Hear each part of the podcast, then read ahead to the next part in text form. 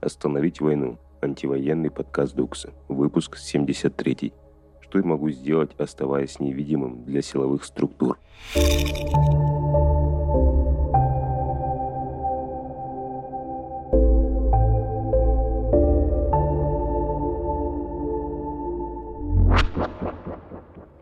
Привет. Это первая рассылка, которую пишет Яблоня, корректор Кадокса. В редакции намекнули, что опыт моего новорожденного активизма может оказаться полезным, а потому рассказываю, какой выход энергии, горя и негодования я смогла найти для себя, будучи неимоверной трусихой и оставаясь в России. Может быть, вам поможет моя история. У меня тревожно-депрессивное расстройство. За неделю до начала ужасной войны, развязанной Владимиром Путиным, у меня началось какое-то непонятное обострение. Но на тот момент еще непонятное. 24 февраля я, в отличие от многих, в то утро испытала своего рода облегчение. Стало понятно, откуда обострение. Две недели я приходила в себя, а когда наконец пришла, обнаружила себя в лютейшем экзистенциальном кризисе. Кризисе смысла. Все, что я делала, весь мир, который я по крупицам собирала, как будто, нет, не рухнул, абсолютно обесценился.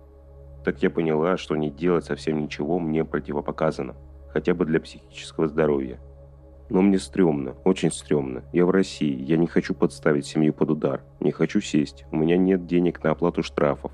В конце концов, забыв даже о вышеперечисленном, у меня нет площадки, на которой мой голос может быть услышан. Тогда мне в голову пришла простая по сути мысль. Я могу помочь звучать более громким голосам. Если с рабочими местами сегодня где и проблема, то точно не в медиа, сконцентрированных на войне в Украине. Следующая проблема. Зачем я им вообще нужна? Я ужасно переживала. У меня нет законченного образования, официального опыта работы. Я просто способная, обучаемая, хорошо знаю русский язык. Но я посидела и составила письмо, описав вообще все, что умею. Говорить, писать, исправлять ошибки, пользоваться фотошопом немного, работать с офисом. В конце концов, я точно могу побегать курьером. Вдруг нужно. Дальше я попыталась представить, что может быть нужно организациям и медиа. Наверное, разбирать обратную связь от читателей – Точно нужен какой-нибудь сбор фото-видео-аудиоматериалов по интернету. Наверное, оперативно отслеживать объявления от независимых медиа, Минобороны и ВСУ. А еще транскрибировать интервью, которые в большом объеме собираются для статей. Для всего этого, как мне кажется, резюме не нужно, а у редакции ну точно не хватает свободных рук, которых у меня целых две. Это все я изложила в письме и разослала его по всем медиа, которые люблю. Так я стала корректоркой в Докса. Я нигде не свечусь, моего имени нет под публикациями. Но я помогаю и, наконец, делаю что-то, что имеет смысл за пределами моей маленькой жизни. На этом фоне я осмелела и написала одному небезызвестному интервьюеру, пока свою пробную работу не сделала и не получила окончательное добро, озвучивать имя не хочу. получила ответ. Нужны субтитры для слабослышащих. Это же восторг. Я помогу в распространении антивоенных материалов, интервью с экспертами, которые в большинстве своем стали инагентами, на аудиторию, для которой, к сожалению, этот формат недоступен, и все еще буду оставаться невидимой для репрессивной машины. Теперь я занята практически нон-стоп. Что самое интересное, я работаю с теми материалами, которые и без активизма с утра до ночи потребляла бы сама, но без малейшей пользы для окружающих. Честно, еще никогда в жизни не испытывала такого упоительного чувства удовлетворения от потраченного времени. Итог простой. Ищите и обрящите. Просите и дано будет вам. Есть масса мест, куда можно встроиться маленьким винтиком, но значительно облегчающим работу всего большого и очень важного механизма антивоенного движения. Подумайте, чем и кому вы можете быть полезными, и действуйте. Нет войне. Что произошло за сегодня? Война, 80-й день. Цифры. С начала войны в Украине погибли 227 детей. Ранения получили не меньше 420 детей, сообщает офис генпрокурора Украины. Российские военные отошли от Харькова в сторону российско-украинской границы. По словам мэра города Игоря Терехова, Харьков не подвергался обстрелам уже пять дней. В город возвращаются мирные жители. Из оккупированного Мариуполя в сторону Запорожья выехали сотни мирных жителей – Эвакуационная колонна из более чем 500 автомобилей ждала разрешения на выезд три дня, сообщил советник мэра Мариуполя Петр Андрющенко. Также удалось эвакуировать 17 жителей Северодонецка. Украина ведет переговоры об эвакуации 60 человек с территории завода «Азовсталь» в Мариуполе. Речь идет о тяжело раненых и медиках. сообщила министерка по вопросам реинтеграции временно оккупированных территорий Украины Ирина Верещук. Более 50 зданий были повреждены при обстрелах в Луганской области 13 мая.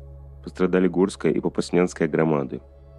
Российские силовики убили заключенного в СИЗО оккупированного Херсона.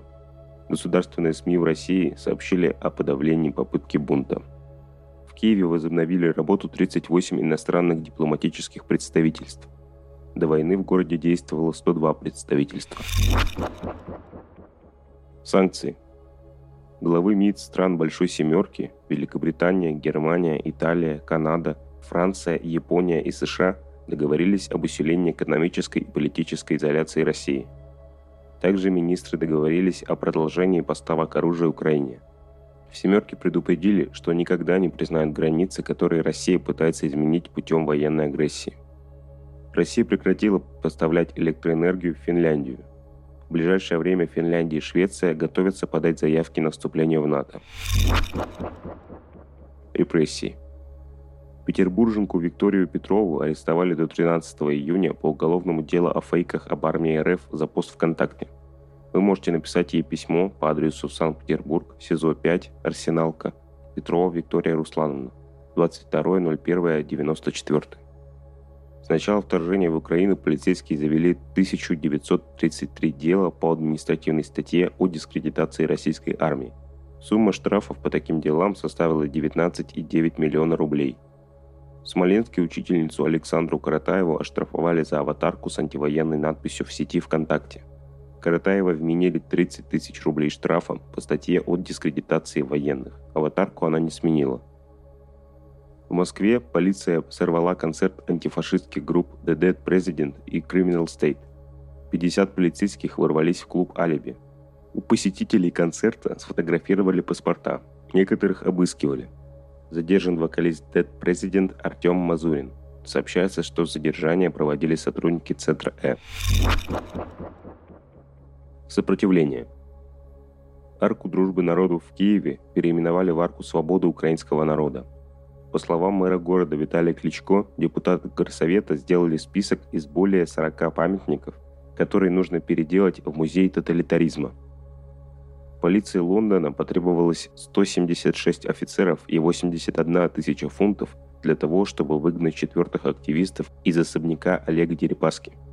Анархисты захватили особняк Дерипаски в начале марта в знак солидарности с народом Украины – Руководитель одного из крупных российских телеканалов рассказал, что вторжение в Украину поддерживают не больше 10% работников телевидения. Он добавил, что если какая-то из стран сможет предложить журналистам понятные условия и перспективы, то они станут увольняться и эмигрировать из России. Что можно сделать? Каждый день по антивоенным делам сажают активистов, и им нужна ваша поддержка – 17 мая в Санкт-Петербургском городском суде пройдет заседание по делу Саши Скочеленко. Ковидные ограничения отменили, поэтому вы можете прийти прямо в зал на процесс. Заседание могут закрыть, но очень важно находиться рядом и делать видимой поддержку Саши. Она передавала, что именно общественная поддержка помогает ей выдерживать условия заключения. Саше грозит до 10 лет заключения за художественную антивоенную акцию – Активистка заменила ценники в магазине на листовки с информацией о действиях российских военных в Мариуполе. Если вы не сможете прийти на заседание, напишите Саше письмо. В канале «Свободу Саши Скочеленко» есть подробная инструкция, как это сделать.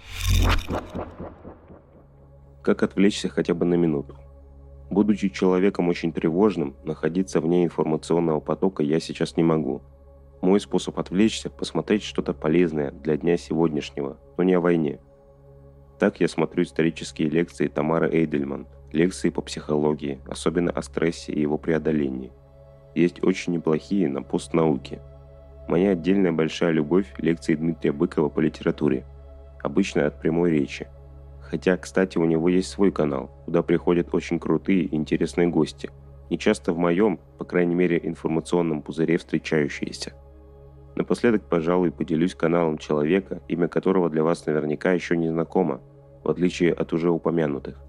Это канал украинского философа Андрея Баумейстера, который даже сейчас, находясь, если я все правильно понимаю, в Украине, продолжает призывать к сложному мышлению, отказу от черно-белого восприятия мира, разделения людей на друзей и врагов. Такой способ отвлечься кажется мне очень приятным и полезным, потому что новости для психики – стресс, а контент о жизни и для жизни – благодатная почва для того, чтобы стресс переработался из эмоциональной бури в лучшее понимание происходящего. Как вам эта рассылка?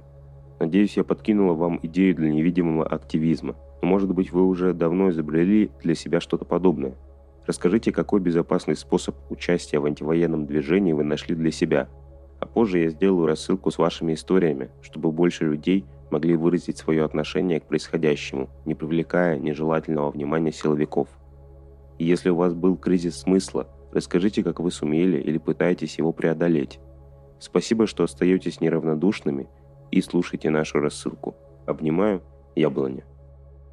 Это была Яблоня, а также анонимный голос Докса. Держитесь.